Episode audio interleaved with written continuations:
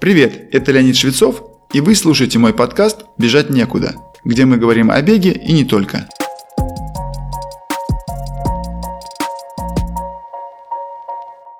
Наверное, любой бегун с самых первых дней своих занятий задумывался, а бежит ли он экономично. Особенно часто эта мысль приходит, если смотреть на группу бегунов или просто участников массового соревновательного забега. Ведь все бегут по-разному, и всегда есть те, кто бежит экономичнее других. Что же отличает более экономичных бегунов? Наверняка можно назвать расслабленную работу рук, отсутствие напряжения в движениях без каких-либо чрезмерных усилий.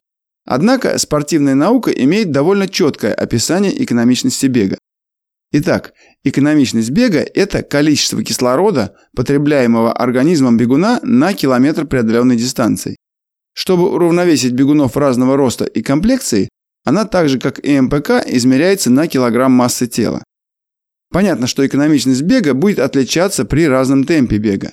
Проще говоря, экономичность отражает, сколько кислорода употребит тело бегуна на перемещение на 1 километр. Это намного более объективный показатель, чем визуальная оценка стиля бега, поскольку отражает уровень потребления энергии на единицу расстояния, потому что количество потребленного кислорода прямо пропорционально затраченной энергии. Каждый бегун имеет различный уровень потребления кислорода. Тот, кто будет использовать его более экономично или рационально, то есть делать больше при наименьшем расходе кислорода и, соответственно, энергии, у того будет больше способности к выполнению физической работы с наименьшим усилием. Это качество является наиболее важным для спортсменов видов спорта на выносливость, в том числе бегунам на длинной дистанции, поскольку оно отражает способность поддерживать постоянный высокий темп, итогом которого будет результат на финише. Каким образом можно измерить экономичность бега? Единственный возможный вариант правильного и точного измерения экономичности бега – это лабораторный тест с фактическим измерением потребления кислорода через маску. Испытуемый должен бежать на тредмиле с разными скоростями в течение нескольких минут на каждой, пока не достигнет определенного устойчивого состояния потребления кислорода. Экономичность бега измеряется на какой-то фиксированной скорости, на которой потребление кислорода становится постоянным. Важно понимать, что бег должен проходить только в аэробной зоне энергообеспечения. В противном случае не будет прямой корреляции между потреблением кислорода и продукцией энергии. Для целей определения экономичности бега такой тест, как правило, имеет продолжительность от 3 до 15 минут. Чем ниже числовое значение экономичности бега, тем потенциально более высокий результат способен показать бегун на соревнованиях. Чтобы сравнение экономичности бега между отдельными индивидуумами было релевантным, за стандарт берется какая-то определенная скорость. Для элитных бегунов это обычно 16 км в час или 3 минуты 45 секунд на километр. Для хорошо тренированных любителей 14 км в час, для более медленных 12. Если говорить об абсолютных показателях, то на скорости 14 км в час у элитных бегунов диапазоном экономичности бега является уровень от 39 до 44 мл в минуту на килограмм массы тела. У хорошо тренированных любителей он находится между 45 и 50 мл в минуту на килограмм, и у бегунов-новичков от 48 до 56. Относительно хорошие показатели бывают у тех новичков, кто априори бегает экономично. Это можно назвать врожденным качеством. Кстати, среди восточноафриканских бегунов оно встречается намного чаще. К сожалению, определить экономичность бега с помощью каких-то портативных устройств, таких как часы с пульсометром, не представляется возможным, поскольку с помощью них невозможно измерить потребление кислорода или количество выдыхаемого углекислого газа. А погрешность косвенных расчетов слишком велика, чтобы принимать ее во внимание. От каких факторов зависит экономичность бега? Их можно разделить на персональные или зависящие от качества самого бегуна, и на внешние, то есть от воздействия иных сил. К персональным относятся первое преобладающий тип мышечных волокон. Бегуны и спортсмены других видов спорта на выносливость, у которых преобладает первый тип мышечных волокон, имеют более высокую экономичность бега. Это так называемые медленно сокращающиеся или красные волокна. Еще одно их название – окислительные. Оно дано по типу преобладающих ферментов, обеспечивающих мышцу энергией. Второе. Антропометрические особенности, такие как тип телосложения, соотношение роста и массы тела, длины конечностей в отношении к росту бегуна, соотношение отдельных сегментов ног и некоторые подобные. Например, бегуны с более низким индексом массы тела, длинными и тонкими мышцами имеют большую вероятность для хорошей экономичности бега. Также стопы меньшего размера способствуют большей экономичности. Если подумать, это совершенно логично. Чем дальше от центра вращения ног находится центр массы ноги, тем больше рычаг, который необходимо перемещать мышцам. Поскольку центром вращения является тазобедренный сустав, то крупные стопы и мышцы голеней будут требовать больших усилий, увеличивающих расход энергии во время бега. Ведь не зря же мы стараемся купить наиболее легкие кроссовки. Третье. Биомеханика, техника или стиль бега. Все это синонимы в контексте экономичности бега. Здесь играют роль несколько моментов. Главный из них – вертикальные колебания. Хорошим показателем можно считать все, что ниже 10% от длины шага. Измерять вертикальные колебания в абсолютных величинах не совсем правильно. Очевидно, что бегун с длиной шага 140 см будет иметь более выраженные вертикальные колебания, чем тот, у кого беговой шаг, например, 90 см. У биомеханически эффективных бегунов вертикальные колебания могут составлять 5-7% от длины их шага. Вторым важным фактором биомеханики, влияющим на экономичность бега, можно смело назвать способ использования энергии для пропульсии, то есть продвижения вперед. Можно его также назвать источником энергии. Первый – это так называемый метаболический источник, то есть возникающий из обменных процессов. В мышцах это окисление глюкозы и жиров с последующим синтезом АТФ, используемого мышцами для сокращения. Второй источник – это энергия упругой деформации или эластическая энергия. Ее суть сродни пружине, которая способна запасти энергию в случае сжатия и высвободить ее после ослабления силы сжатия. В теле человека это выражается в виде энергии, запасаемой в растянутых сухожилиях, связках и мышцах ног. Причем львиная доля такой запасенной энергии упругой деформации приходится на ахилловы сухожилия и икроножные мышцы, но также имеет место в сводах стоп, квадрицепсах бедер и даже больших ягодичных мышцах. Самыми упругими элементами опорно-двигательного аппарата являются сухожилия, затем идут связки сводов стоп. Но мышцы тоже способны запасать эластическую энергию.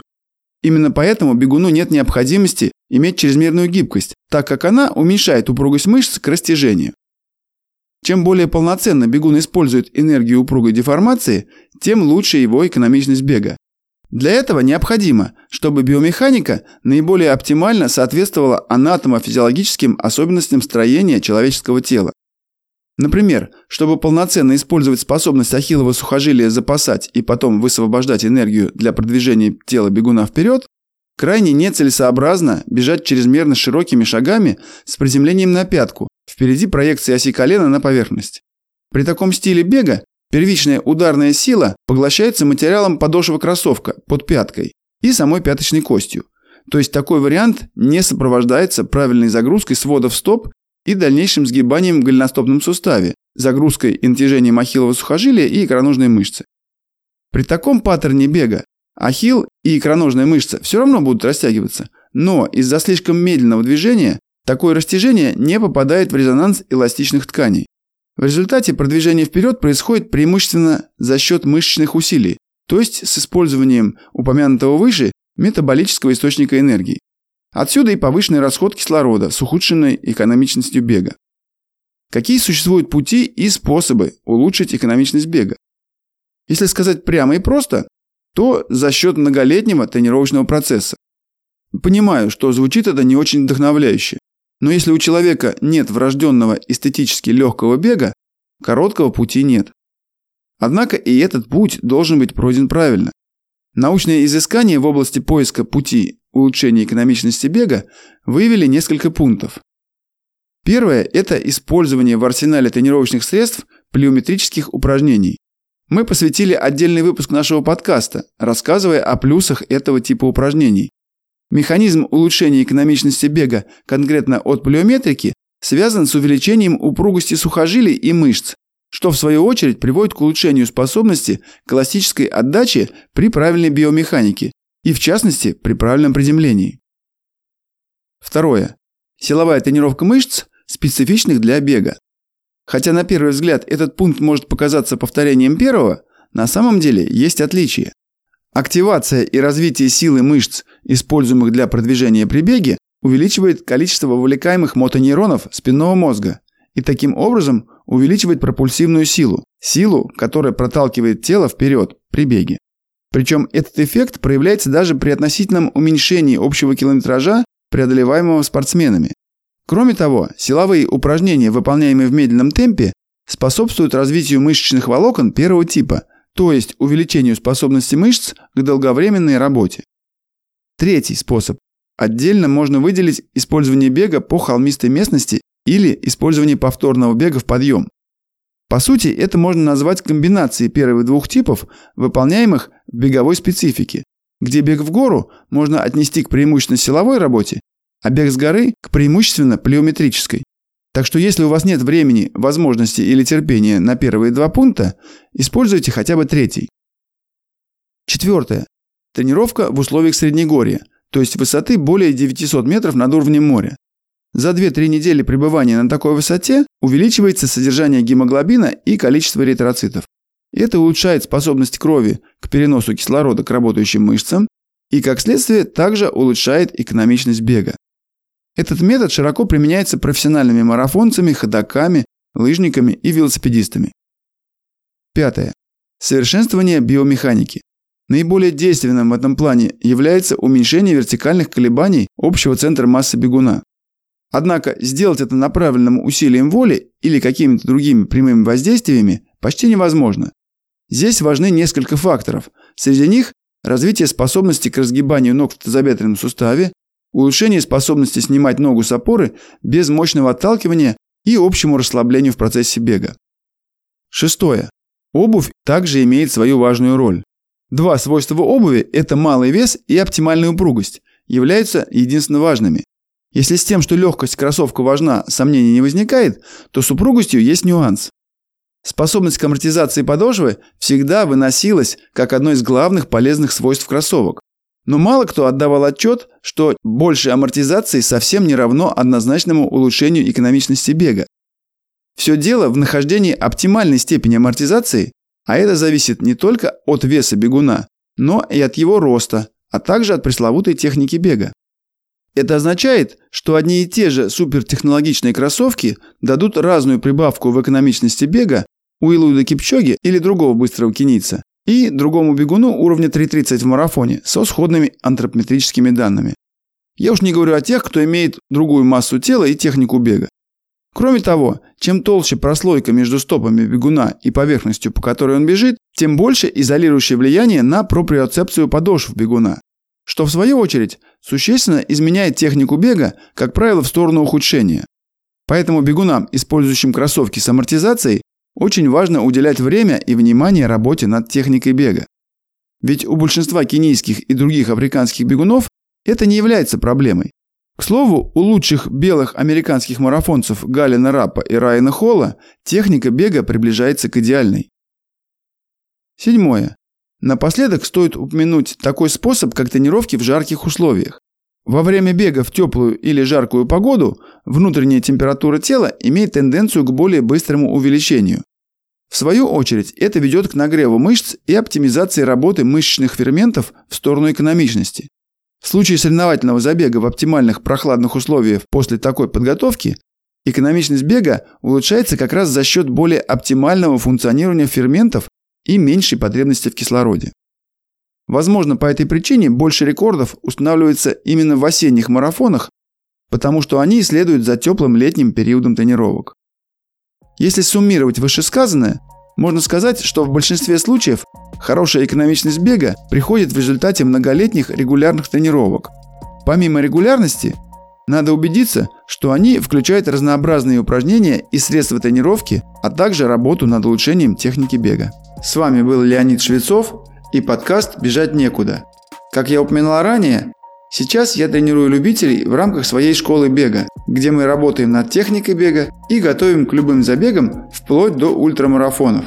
Ссылку на школу вы можете найти в описании выпуска или написать нам в Телеграм.